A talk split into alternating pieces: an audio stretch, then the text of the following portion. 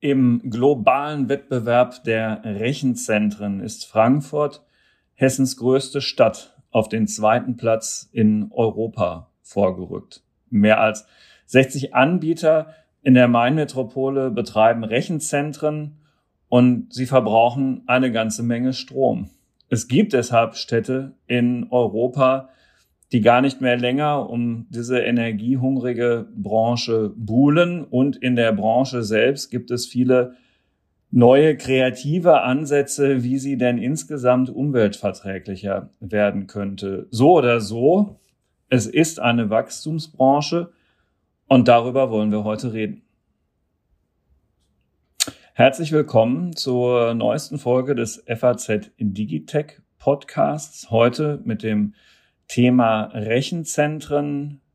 Es geht um die Rechenzentrumsmetropole Frankfurt und dazu haben wir uns die ideale Gesprächspartnerin in den Digitech Podcast eingeladen. Es ist Inga Janowitsch aus der Rhein-Main-Redaktion der FAZ, dort auch sehr stark mit unserem regionalen Wirtschaftsmagazin Metropol befasst, aber einer ihrer Themenschwerpunkte ist ähm, ja das Gedeihen der Rechenzentren am Main. Herzlich willkommen, Inga.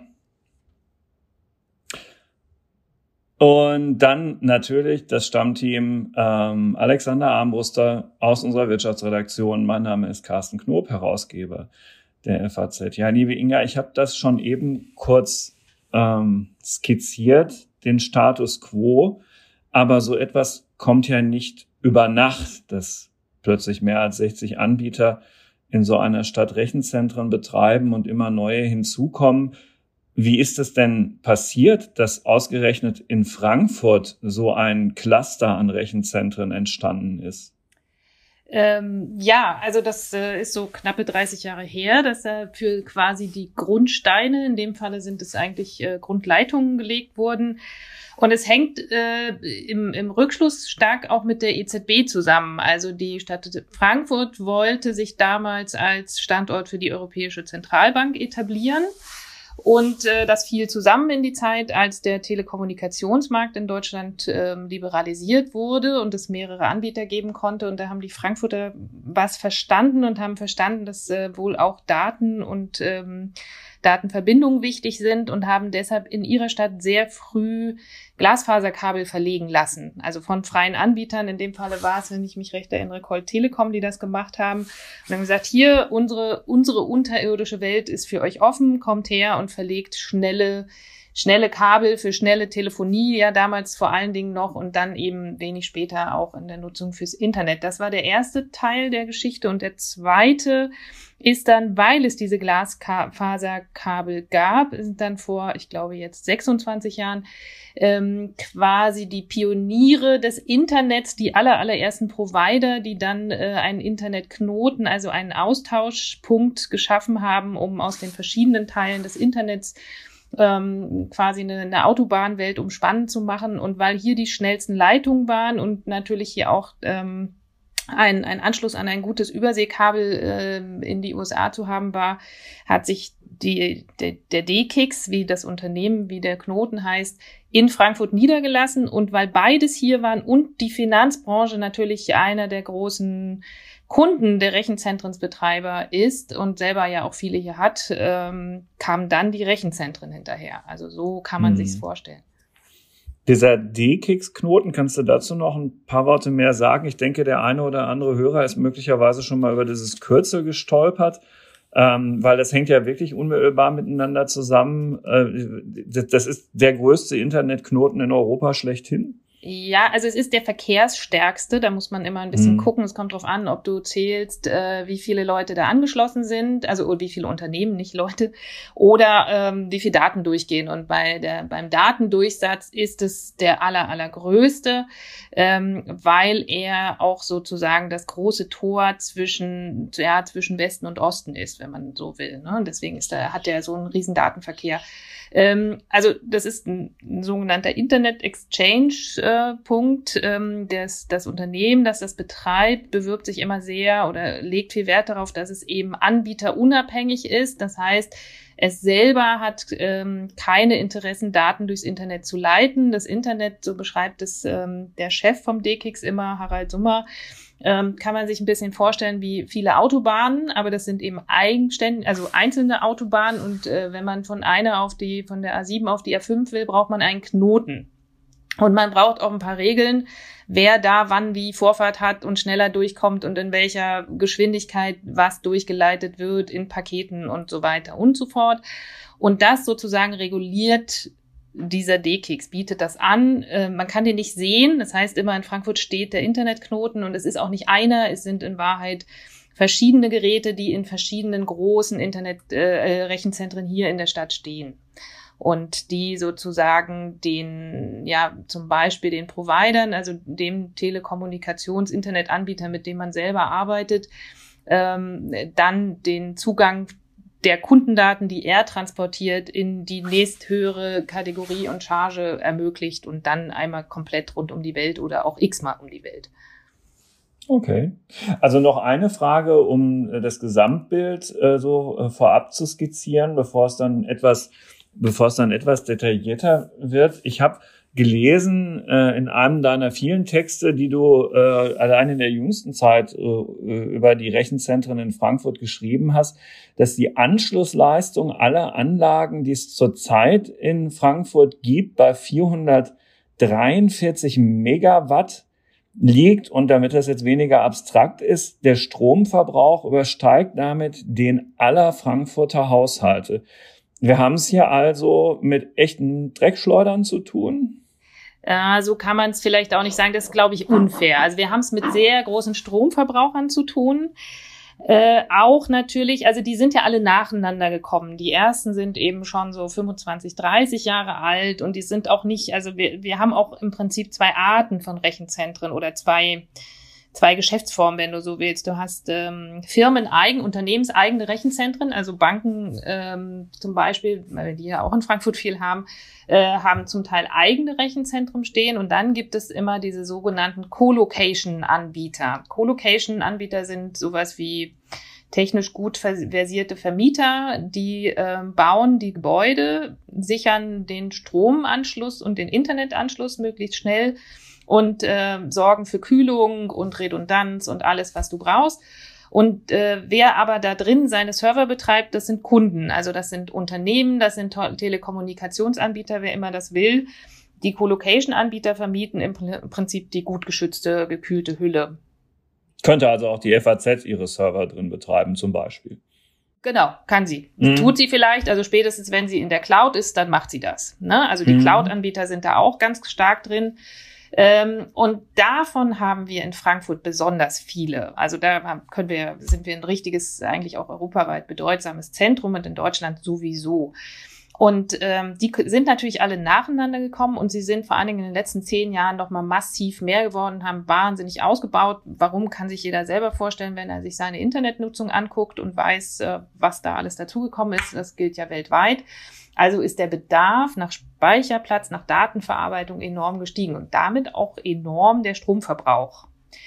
Nicht ganz äh, im gleichen Maße, wie, wie die Dinger mehr geworden sind, weil verglichen mit denen von vor 20, 25 Jahren sind die sehr, sind die stromsparsamer geworden. Aber da stehen natürlich lauter Server, sprich lauter Computer, Rechner drin, äh, die müssen gekühlt werden.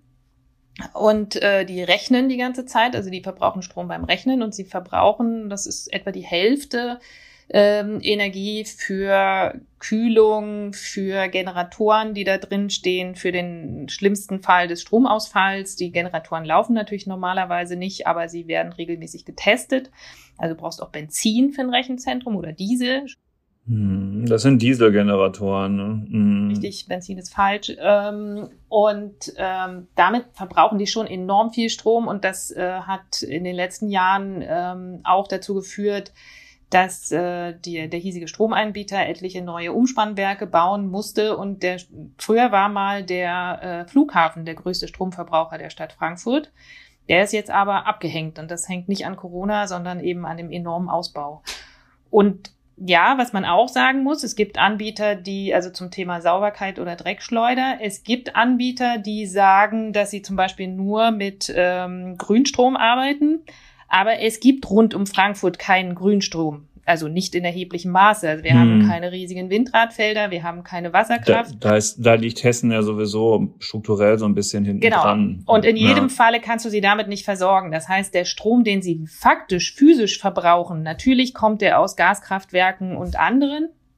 Ähm, und nicht aus der sauberen Windkraftanlage. Das geht also nur über Zertifikatehandel, wenn man das äh, machen möchte. Und viele Anbieter machen das oder alle haben jetzt das Ziel 2030, wie die Wirtschaft ja insgesamt sich das fast überall auf die Fahnen geschrieben hat, äh, Klimaneutralität und Ökostrom. Aber es ist schon enorm viel Strom und den musst du im Grunde genommen ja dann am Ende doch hier transportieren oder man müsste ihn dann irgendwann doch mal hierher transportieren, wenn es echter Ökostrom sein sollte, sozusagen. Also der, der Stromverbrauch ist schon ein Thema. Aber bislang reicht der, den wir hier haben, auch noch für die Rechenzentren. Er reicht, ja, ja. Ich habe auch mal, äh, das ist jetzt aber glaube ich schon so zwei Jahre her, habe ich tatsächlich auch mal die Recherche gemacht. Wie ist es mit der Stromversorgung? Weil ein großes Thema ist tatsächlich, äh, wenn man, also man braucht ja schon einen anderen Anschluss, als wenn man sich ein Einfamilienhaus baut. Da müssen sehr, sehr dicke Stromkabel liegen ähm, an dem Bauplatz für das nächste Rechenzentrum. Und deshalb unter anderem clustern die sich so, weil ähm, das Verlegen einer solchen Leitung, eines solchen riesigen Stromanschluss äh, dauert in Deutschland aufgrund des Planungsrechts auch sehr, sehr lange und es darf, hat ganz viele Einschränkungen. Du darfst so ein Ding nicht unter Gleisen langlegen und solche Sachen.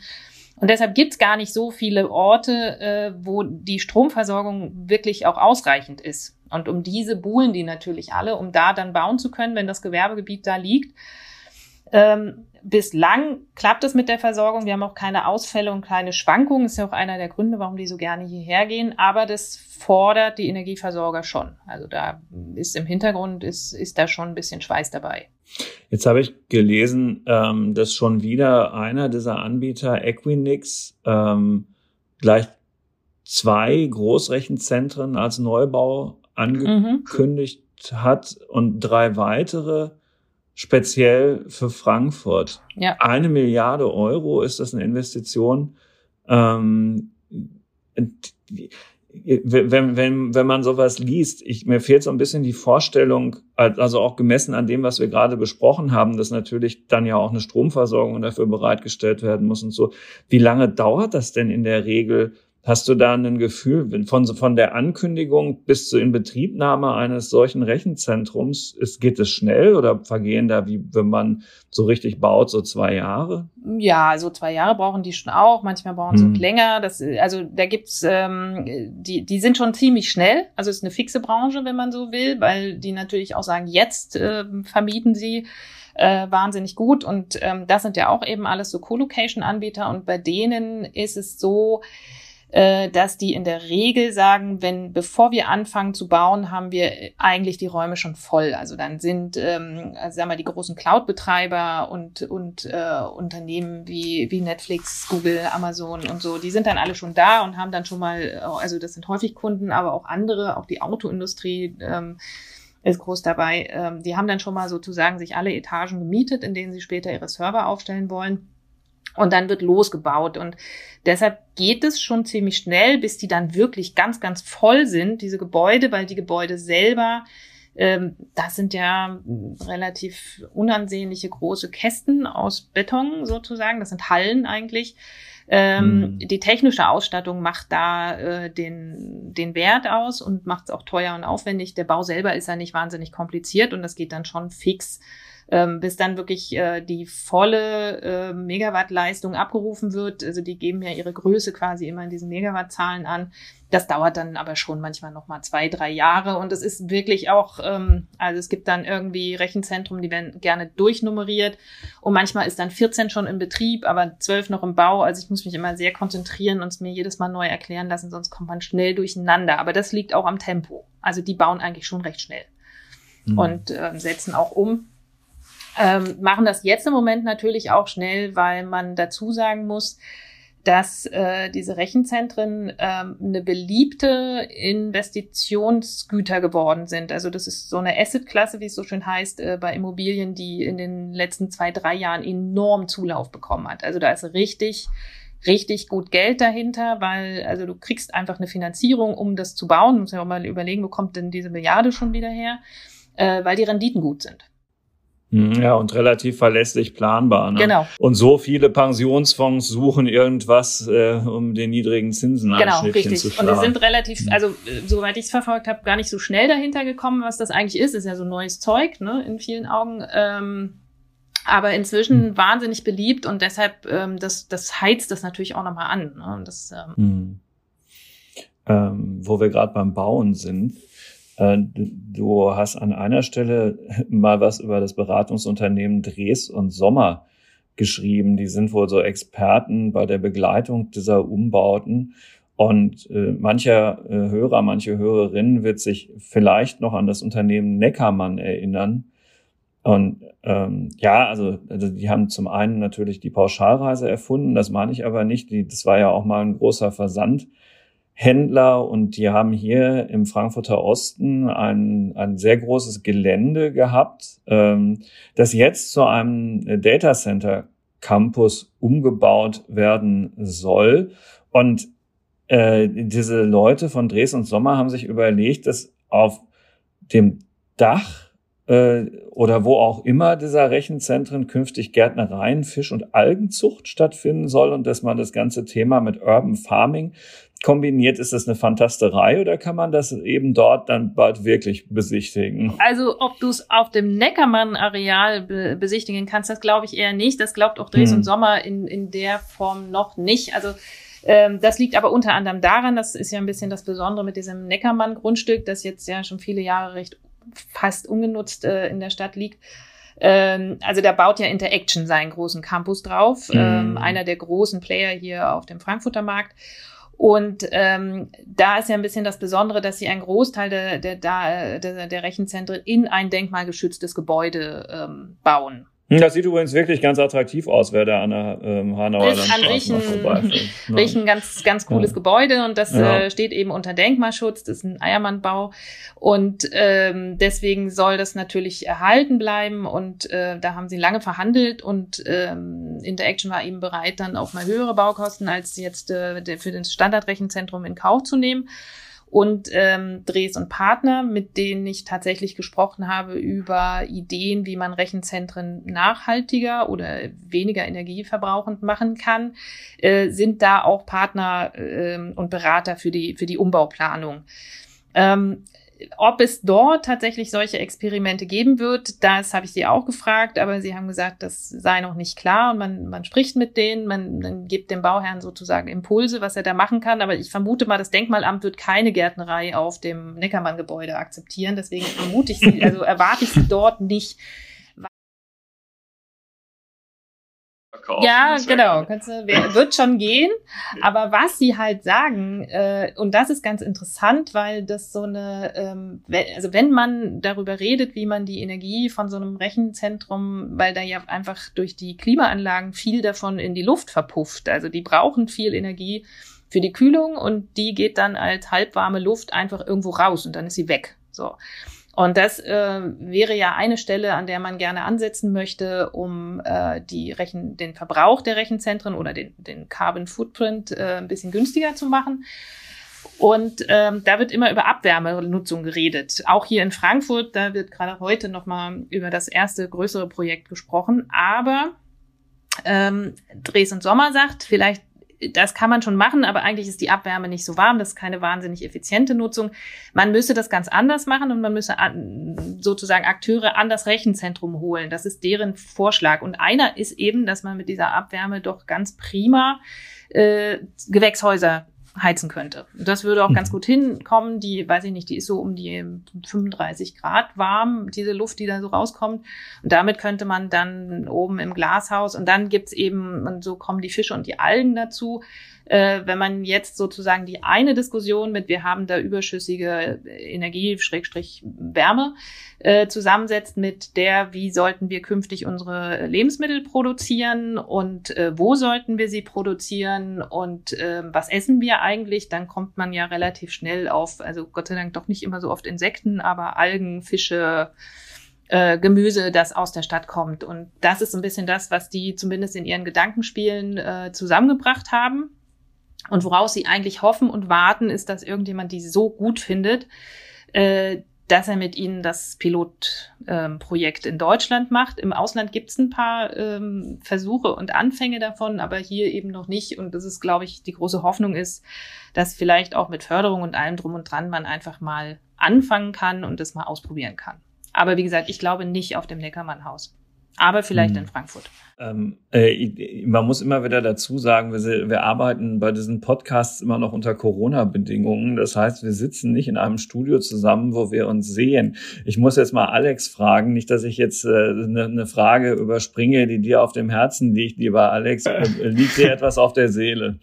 Ja, das ist gut. Das ist gut. Ich ein Thema, was ich, ich würde ähm, auf zwei Sachen dann gerne kommen noch die einmal Stromverbrauch haben wir genannt. Das zweite ist ja das Thema Kühlung, was da ganz wichtig ist. Hilft es da eigentlich, oder um es mir mal bildlich vorzustellen, sitzen die eigentlich alle am Main? Bringt uns das was, dass der hier lang fließt, dass das kühlt? Das nicht, weil das ist was, was ich aus anderen Ländern gehört habe, auch von großen Konzernen, die dann bewusst natürlich in der Nähe von Flüssen auch oder, oder irgendwie Gewässern sowas bauen, weil sie dann da die Möglichkeit haben, weil die Kühlung natürlich ein Riesenthema ist. Also das ist hier kein, die kühlen noch anders. Nee, nee, also das ist, ähm, also die sitzen auch nicht alle direkt am Fluss. Also es gibt ein, hm. ein Cluster sozusagen da, wo auch äh, Interaction jetzt schon ist und im Grunde genommen auch gar nicht so weit weg von dem Nickermann-Areal, das wir eben besprochen haben. Das ist direkt am Fluss, aber das hat damit äh, meines Wissens keine Verbindung. Die anderen sind alle ein bisschen weiter weg. Ähm, da gibt es eben im Grunde na, eigentlich vier Gewerbegebiete in Frankfurt, wo die sich, wo die sich ballen und dann immer mal so Einzelstandorte, aber die sind nicht so bedeutsam. Ähm, also früher hat man das alles mit Luftkühlung gemacht. Mhm. Und äh, inzwischen ist die ist der ähm, der Trend also geht man über zu Wasserkühlung. Das heißt, ähm, dass in den ähm, also in den Rechenzentren diese diese Server, das sind ja immer diese diese eigentlich nicht sehr ansehnlichen Bilder, das sind ja so wie, diese Racks sind so Metallregale und da sind dann, naja, so ein bisschen ähnlich wie bei einer Stereoanlage, sind dann sozusagen die einzelnen Rechner da eingeschoben in die einzelnen Server, die sind tausendmal verkabelt und die leuchten und blinken von einer Seite. Und auf ihrer Rückseite, das ist wie früher bei dem PC, den man mal unterm Schreibtisch hatte und an dem man sich manchmal auch die Füße wärmen konnte, ähm, kommt dann eben Luft raus, so warme, die beim Rechnen entsteht und die muss weg. Und ähm, ja, früher hat man die Dinge einfach, äh, hat man das ganze Gebäude gekühlt, ja, dann kam man rein, war das wie so ein Kühlschrank. Dann ist man dazu übergegangen, äh, den, die kalte Luft nur noch quasi an die Rückseiten äh, der, der Server. Dann hat man die so Rücken an Rücken, also mit einem Abstand, aber in so Kanäle zusammengestellt. Das ist immer noch eine häufige Technik und dann geht die kalte Luft durch. Da musst du nicht mehr äh, die ganze Halle und den Gang kühlen. Das hat schon mal viel geholfen.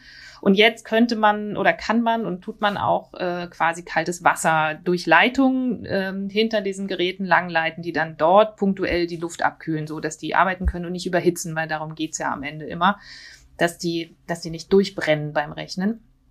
Und ähm, mhm. das ist aber Wasser, also ich glaube, es kommt nicht aus dem Main, das kommt wahrscheinlich aus der Leitung, ist in einem Kreislauf und muss halt immer wieder gekühlt werden. Und die Kühlgeräte letztlich, die Kühlaggregate, das sind Klimaanlagen, die stehen häufig auf Dächern und die pusten warme Luft raus. Hm. Also das, ja. also der Main dürfte da, also ich habe es zumindest noch nie gehört, dass er hilft, sagen wir es mal so. Okay. Die, ähm, die, die Stadt Frankfurt ähm, ist dann jetzt zwar die Stadt der Rechenzentren, aber ähm, man darf jetzt beim Zuhören nicht den Fehler machen, dass äh, man darauf zurückschließt, dass deshalb Frankfurt eine besonders digitale Stadt sei. Das eine hat mit dem anderen nichts zu tun, richtig? Ähm, ja, also zumindest wenn man jetzt mal auf diese, ähm, also ich sag mal, auf die, die, äh, den Digitalisierungsgrad der Stadtverwaltung guckt oder auch ähm, sind wir smarter, nutzen wir mehr, mehr Apps und smarte Anwendungen? Nee, dann sind wir das nicht. Ähm, Natürlich haben wir schon viele Unternehmen, die, ähm, die früh, des, deswegen ja auch die ganze Infrastruktur, die, die früh natürlich hochdigital sind. Also wenn du wenn man eben die, die gesamte, Finanzbranche, den Aktienhandel und so nimmt, dann sind das in gewisser Weise, könnte man schon sagen, wir haben hier ein paar Pioniere, weil die ja schon ganz früh, ganz schnell mit Daten durch die Welt gehuscht sind. Ähm, aber in der Stadt merken tut man das nicht, nee. Also wenn man jetzt hier hm. rumfährt, dann äh, oder versucht beim RMV, also beim hiesigen Verkehrsverbund, ein Ticket zu kaufen, dann glaube ich, hat man eher das gegenteilige Gefühl. Immer hm. wieder gerne. Ich äh, fällt mir ein, ich wollte in der Redaktionskonferenz längst angesprochen haben, wie schwierig das war, als uns der RMV zugemutet hat, den Zahlungsdienstleister zu wechseln in der App. Ähm, äh, siehst, das ist mir immer wieder entfallen. Darüber müssen wir unbedingt nochmal was machen. Ich bin letztens drauf gestoßen, dass er mir das wohl geschrieben hat und hab, bin auf Papiertickets zurückgegangen. Ich war dann am Automaten. Ja, genau. Hm, das war höchst benutzerfreundlich. Alex, ich habe das Gefühl, du hattest zu einer Frage angesetzt. Ja, ich, ähm, wir haben jetzt über den Standort viel gesprochen schon und wie viel es hier an Menge gibt. Und ähm, einmal würde ich gerne mal so noch zwei, drei Zahlen sagen, dass man vielleicht auch nochmal einschätzen kann, worum es da auch dann global geht. Es ist ja kein Frankfurter Phänomen. Und zwar ist, ähm, hatten wir im Jahr 2007 noch ungefähr einen, einen internationalen Datentransfer von 54 Exabyte, das sind 54 Milliarden Gigabyte. Der war 2017 schon 1,1 Zettabyte groß und steigt nach ähm, Schätzungen der Internationalen Energieagentur, also auch die schätzen das dann nächstes Jahr auf mehr als 4 Zettabyte. Das sind 4200 Milliarden Gigabyte und umgerechnet ungefähr 94 Milliarden Standard Blu-rays. Also es geht um eine große Menge, alleine was das Volumen angeht, was zunimmt und warum Rechenleistung immer gefragter wird und das ein Thema ist, ist auch ein, ein Feld zum Beispiel auch gerade die KI. Da gibt's also einmal an sich, dass mehr KI gemacht wird, ähm, bedarf mehr Strom und zum Zweiten auch die Sachen, die sie haben mittlerweile. Also zum Teil haben wir neulich auch mal darüber berichtet, es gibt ganz große KI-Netze mittlerweile, Transformer-Netze zum Beispiel, die mit ähm, wirklich Supercomputern trainiert werden, mit gewaltigsten Datenmengen. Und dann kann es auch mal sein, dass so ein Training einfach mal ein paar hundert ähm, Hin- und Rückflüge von New York nach San Francisco kostet oder demselben Verbrauch entspricht, hat zumindest die University of Massachusetts in Amherst mal ausgerechnet. Also da gibt es ein sehr, sehr großes Volumen einfach, was da ähm, auch erklärt, warum der Bedarf einfach weiter wächst, weil das natürlich versucht dann auch jeder für sich irgendwie nutzbar zu machen. Jetzt sind aber, was mich an Frankfurt da auch interessiert, die, die ähm, Unternehmen, die sich dort ansiedeln, ja nicht vielleicht die ganz, ganz, ganz bekannten Marken. Wir haben, hast du ja schon erwähnt, einmal den Internetknoten, den die ähm, deutsche Commercial Internet Exchange betreibt, die eigentlich in Köln sitzt und und ähm, den betreibt. Und dann gibt es so Unternehmen, die hier sitzen. Eins hast du schon genannt, Interaction, die Interaction, ne? spricht man ja aus. Siehst du, ich tue mir da immer ein bisschen schwer. Die sehr Dass sich das so ausspricht, wird man nie vermuten, wenn man ja. den Namen liest. Aber, also sie werden äh, Interaction geschrieben, deswegen ja. ist es in der Tat schwierig. Die, die schon mehr, also im zweistelligen Bereich schon sind. Und dann gibt es Unternehmen wie Northern Data oder Cyrus One. Was sind denn das für Unternehmen, die man vielleicht gar nicht jeden Tag hört? Sind das eigentlich große Unternehmen, kleine? Sind die vor allen Dingen in Frankfurt präsent? Kannst du über die bisschen mal was sagen, was das so für ähm, also es gibt noch ähm, zu den großen ähm, gehören zum Beispiel noch NTT E-Shelter, also sie hießen früher E-Shelter, jetzt mhm. firmieren sie nur noch unter NTT oder auch Equinix. Äh, genau, Cyrus One haben wir noch. Ähm, das sind sehr häufig, ähm, also deutsche Unternehmen sind das eher selten. Northern Data, äh, was du kurz genannt hast, ist, ein, ist tatsächlich ein Frankfurter Unternehmen, ist aber auch ein ganz neues. Da können wir nochmal drauf kommen. Mhm. Ähm, und die Großen, die hier bauen äh, und auftreten, gehören in der Regel zu internationalen Konzernen. Und die wiederum, also da gibt's ähm, ist auch eine der Geschichten, wo ich jedes Mal sehr gründlich nachgucken muss. Ähm, die, da hat es in den letzten Jahren sehr, sehr viele Konzentrationen, Verkäufe, Übernahmen gegeben. Auch Rechenzentren wurden verkauft an andere, aber die das sind eigentlich äh, Player aus Großbritannien, aus äh, den USA. Japan ist noch ein bisschen dabei. Das sind keine oder ganz selten, Telehaus ist noch eine Ausnahme, sind ganz selten genuin deutsche Unternehmen. Zumindest in den mhm. großen Dimensionen.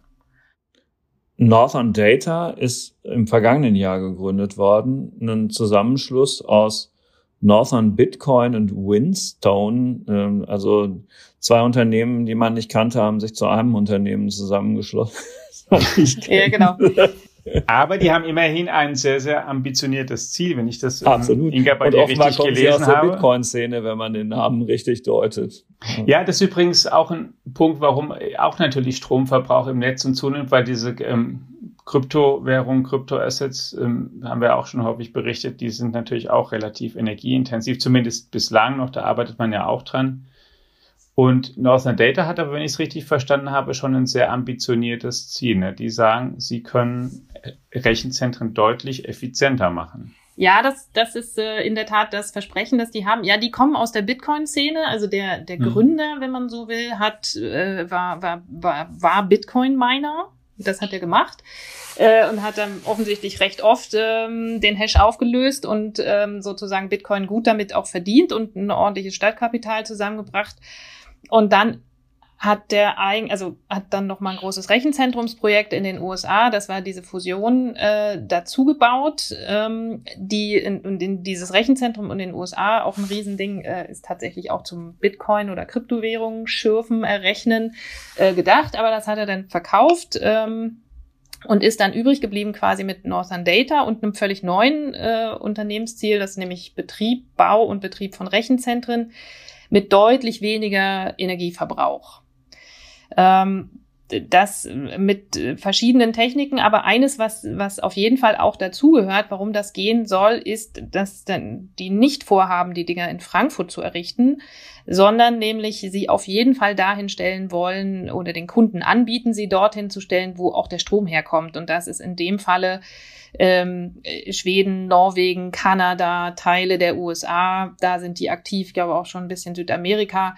Ähm, also da, wo Wasserkraft ist, da, wo Windkraft ist, ähm, da sollte dann das Rechenzentrum stehen sozusagen. Also das ist schon deren, deren Ausrichtung mhm. ist, äh, das grüne Rechenzentrum von Northern Data kann eigentlich gar nicht hier stehen. Und die richten sich aber ganz explizit an äh, Kunden, die Hochleistungsrechner brauchen, also um zum Beispiel Blockchains und KIs zu berechnen ähm, also besonders hohe Rechnerleistung haben. Das unterscheidet sich ja auch ein bisschen in den Anforderungen. Also unsere E-Mails brauchen das nicht.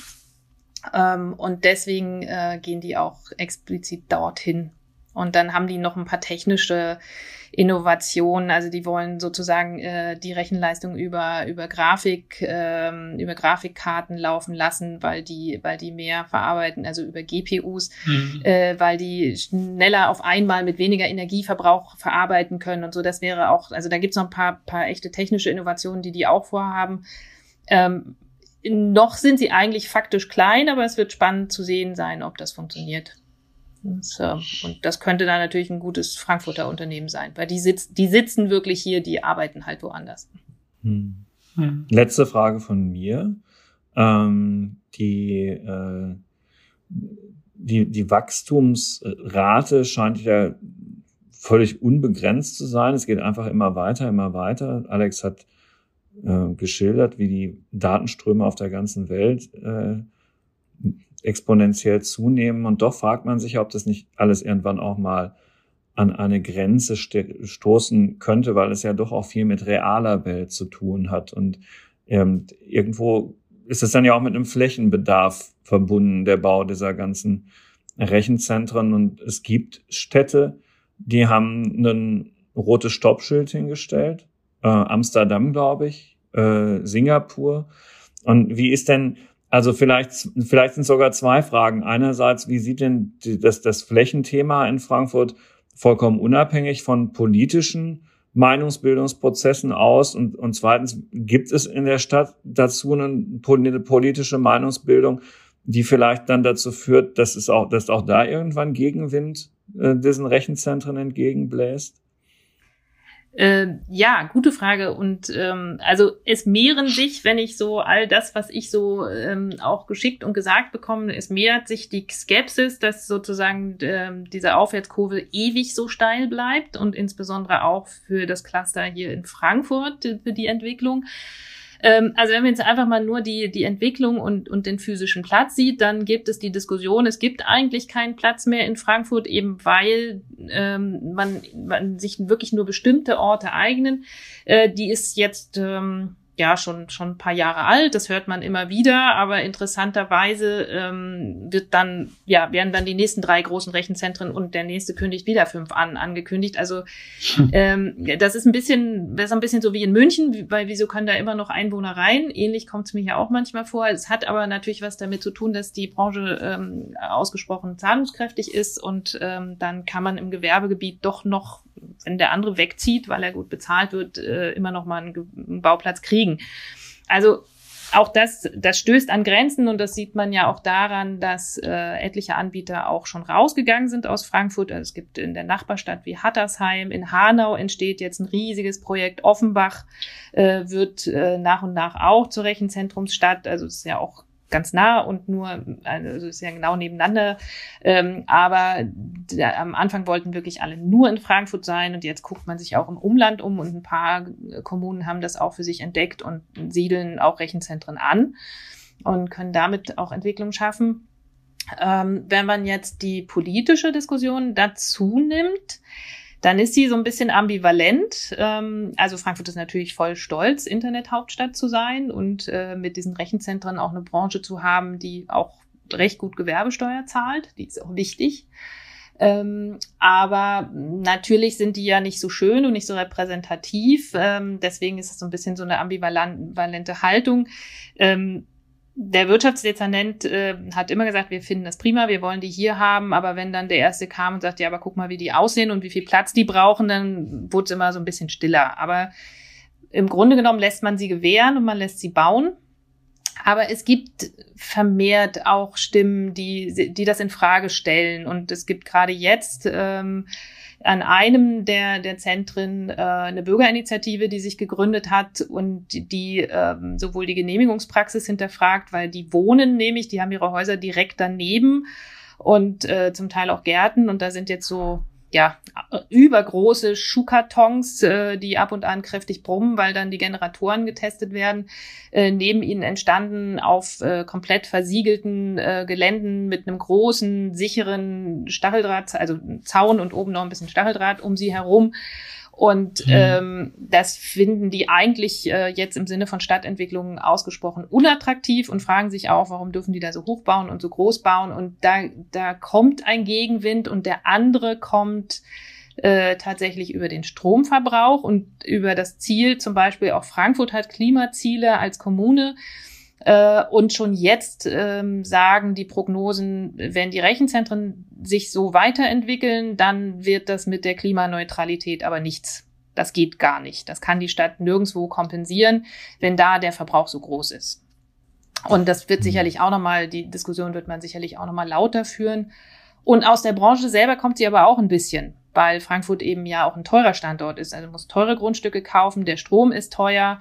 Ähm, da ist es äh, andere, also da haben andere Länder, andere Regionen andere ähm, andere Bedingungen und ähm, natürlich ist es hier dann auch deutlich teurer. Äh, das eigene Ziel der Nachhaltigkeit, der Klimaverträglichkeit ähm, umzusetzen. Auch das würde ja. in Frankfurt eine deutlich höhere Investitionen äh, ähm, äh, äh, erfordern als in Schweden am Fjord. Das bleibt spannend. Ich wollte gerade sagen, also mit Hattersheim oder so hat man da ja noch nicht irgendwie die Standortfaktoren großartig verändert. Nee, gar nicht. Also das ist schon ja. immer noch alles hier. Das ist äh, natürlich eine ganz andere Lebensqualität. Das ist auch, das kann ich vielleicht mal hier sagen. Ja, die, die ist absolut anders, kann ich dir natürlich sagen, als jemand, der da wohnt. Ähm, aber es ist tatsächlich auch ein, ähm, es ist ein Riesending, was da steht. Aber hier ist natürlich auch tatsächlich da der Platz gewesen. Hm. Also die haben es auf, es ist ähm, gar nicht so weit von der, hier bei uns von der Bahnschiene und es steht halt, also wie Inga sagt, es ist ein sehr großer grauer Klotz. Einerseits den Stacheldrahten, die hohen Zäune und so weiter, die Überwachungskameras, die sind natürlich auch alle fest drin, aber es ist auch überhaupt nicht ansatzweise irgendwie in einem ähm, Ortskern oder da, wo jetzt viele Menschen rumlaufen. Nee, das nicht. Halt auf einer freien Fläche und Genau, aber im Grunde genommen, wenn man sich das Frankfurter Stadtgebiet anguckt und äh, was da alles konkurriert, also weil die Stadt ja auch, also die Einwohnerzahl kräftig gewachsen ist in den letzten hm. Jahren, die Stadt ja selber nicht. Äh, und wenn man äh, die, die konkurrierenden Flächennutzungen sich anguckt, auch die, die Nachfrage aus der, also aus der Wirtschaft selber, die ja auch wachsen, also andere Branchen, die ja auch gerne noch ein Gelände dazu haben wollen und so, dann ist es natürlich so, die sind sehr groß, die brauchen viel Fläche, dafür arbeiten da drin natürlich eher wenig Leute. Na, weil die Leute, die da arbeiten mhm. lassen, sitzen ja im Hochhaus im Zweifelsfall. Ähm, also das, das ist schon ein enormer Flächenverbrauch ähm, und mhm. ab, ab so einem bestimmten Punkt kann man natürlich schon die Frage stellen, macht es, ist das wirklich absolut sinnvoll, das in sozusagen so eine sehr, sehr enge Region zu stellen? Das glaube ich ja perspektivisch auch. Also ich Frankfurt, deswegen ich, ich ähm, staune sehr und freue mich für Frankfurt, dass da sich so viel angesiedelt hat aus den Gründen, die du auch genannt hast. Aber ähm, ich glaube auch, dass in, in Zukunft, ich bin gar nicht so skeptisch, wenn es darum geht, oder vielleicht wie manch andere, dass ähm, wird es mit dem, dass, dass es insofern an eine Grenze stößt, dass wir Schwierigkeiten haben, neue Zentren zu bauen, auch was den Stromverbrauch angeht, glaube ich, da wird man Wege finden. Das sind ja mhm. auch die, ähm, was ähm, vielleicht gar nicht manchmal so bekannt ist, dass auch zum Beispiel ein Unternehmen wie Google mittlerweile ein, ein, ein riesiger Player auch auf dem erneuerbare Energienmarkt ist. Die haben, die betreiben gewaltige Solaranlagen, aber dann eben da, wo die Sonne viel scheint, in ja. den USA und in solchen Regionen. Oder man stellt Rechenzentren halt eher in kältere Regionen dieser Welt, wo man nicht so viel Kühlung dann braucht. Genau. Ähm, aber sozusagen, deswegen glaube ich auch, dass, dass in Balance, dass es da schon eine Grenze da stoßen könnte, aber ich finde es trotzdem, glaube ich, nach wie vor, und das vielleicht kannst du da noch was dazu sagen, ähm, auch attraktiv, weil die, jetzt hast du schon nämlich über die Leute gesprochen, die da arbeiten. Da kommt ja nicht nur ein Rechenzentrum und da arbeiten jetzt nicht in einem Rechenzentrum 100.000 Leute, aber da kommen ja dann trotzdem auch ähm, hochqualifizierte, meistens ja doch durchaus gut bezahlte Arbeitsplätze mit, die ja einer Region durchaus nicht schaden, die vielleicht sogar auch in anderen Branchen zum Teil Schwierigkeiten hat und dann doch ganz dankbar ist, oder? Ähm, ja, also das ist ja ein bisschen, ähm, also wie gesagt, für diese Colo, also in den Rechenzentren, die Unternehmen gehören, da arbeiten die ITler des Unternehmens so. Mhm. Und in diesen Colocation-Rechenzentren, äh, da arbeitet ein kleines, äh, wenn du so willst, äh, Verwaltungsteam von dem jeweiligen Betreiber, ne? also von Interaction, mhm. eShelter oder so.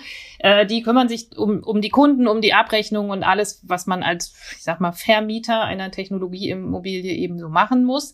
Ähm, dann haben die ein paar hauseigene Techniker natürlich und dann haben die recht viel, meistens sind das nicht ihre eigenen, sondern es ist ein Tochterunternehmen, aber äh, oder oder ein Dienstleister, recht viel Sicherheitskräfte. Also es ist nicht ganz einfach da reinzukommen, wenn man in äh, ja. so ein Rechenzentrum will, dann muss man da durchschleusen und dann ähm, muss man, braucht man natürlich immer jemanden, der dafür berechtigt ist und der einen mitnimmt. Man muss seine Daten hinterlassen, also musste man schon vor allen Corona-Krisen und es ist nicht, die sind wirklich gut gesichert und deshalb sind da natürlich auch immer viele Sicherheitsleute unterwegs, die da arbeiten.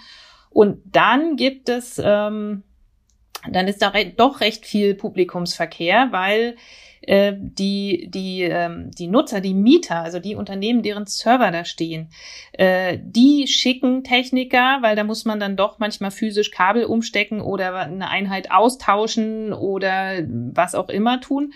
Ähm, die schicken Techniker oder Dienstleister, die das für sie machen. Und ähm, so gesehen, ja, also fest angestellt arbeiten in so einem Ding wenig Leute hinten dran hängen dann schon eine ganze Menge Arbeitsplätze. Und klar, das sind ähm, erstmal ähm, Arbeitsplätze, die, die was mit dem zu tun haben, was wir sicherlich in 20, 30 Jahren auch noch brauchen werden. Ja, und ähm, die, die sozusagen sehr zukunftsträchtig sind. Das kann man so sehen. Vielen Dank, liebe Inga, für diesen Blick hinter die Kulissen dieser riesigen Frankfurter Rechenzentren. Tatsächlich bildlich gesprochen. Ähm, konnte man sich sehr gut vorstellen, wie es da drinnen aussieht, ähm, wer da arbeitet, aber eben auch, wem das alles gehört, wie es finanziert ist, wie der Strom da hineinfließt. Danke fürs ähm, Zuhören. Vielen Dank für das Interesse an unseren Digitech-Themen. Dieser Podcast, wie Sie wissen, liebe Hörerinnen und Hörer, ist Bestandteil auch unserer Digitech-App, die Sie zum Download in den App Stores finden. Bitte gerne mal ausprobieren. Wer sich für die Themen interessiert und die App noch nicht hat, eine herzliche Einladung dazu. Danke auch an dich, lieber Alex, ähm, für die Idee zu diesem Thema. Und ähm, bis nächste Woche. Bleiben Sie gesund. Tschüss. Ja, Ciao. auf Wiedersehen. Tschüss.